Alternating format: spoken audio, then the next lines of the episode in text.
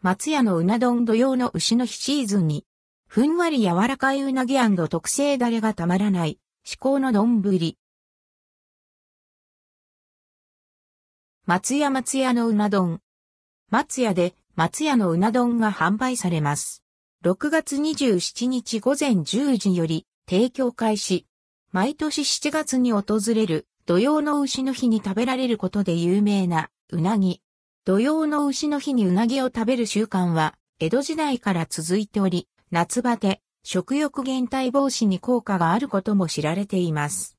松屋のうな丼は夏の風物詩として2019年に登場以来5度目の夏を迎える商品。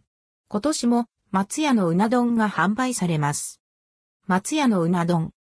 松屋がこだわった特別製法、焼きで旨味を閉じ込め、専門店並みの蒸しで余分な油をしっかり落として、タレをつけては焼いてを4度繰り返し、外はパリッと、中はふわっとを体現した食感も香りも専門店に負けない至高のうな丼です。また、うな丼だけじゃ物足りない。牛飯も食べたい。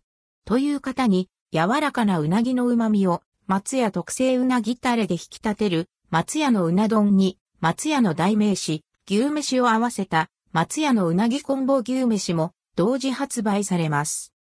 ラインナップは以下の通り。価格はすべて税込み。松屋のうな丼980円。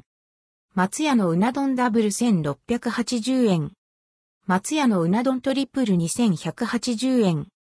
松屋のうなぎコンボ牛飯1080円。松屋のうなぎコンボ牛飯ダブル1780円。松屋のうなぎ単品860円。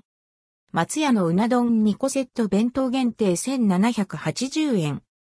松屋のうな丼3個セット弁当限定2580円。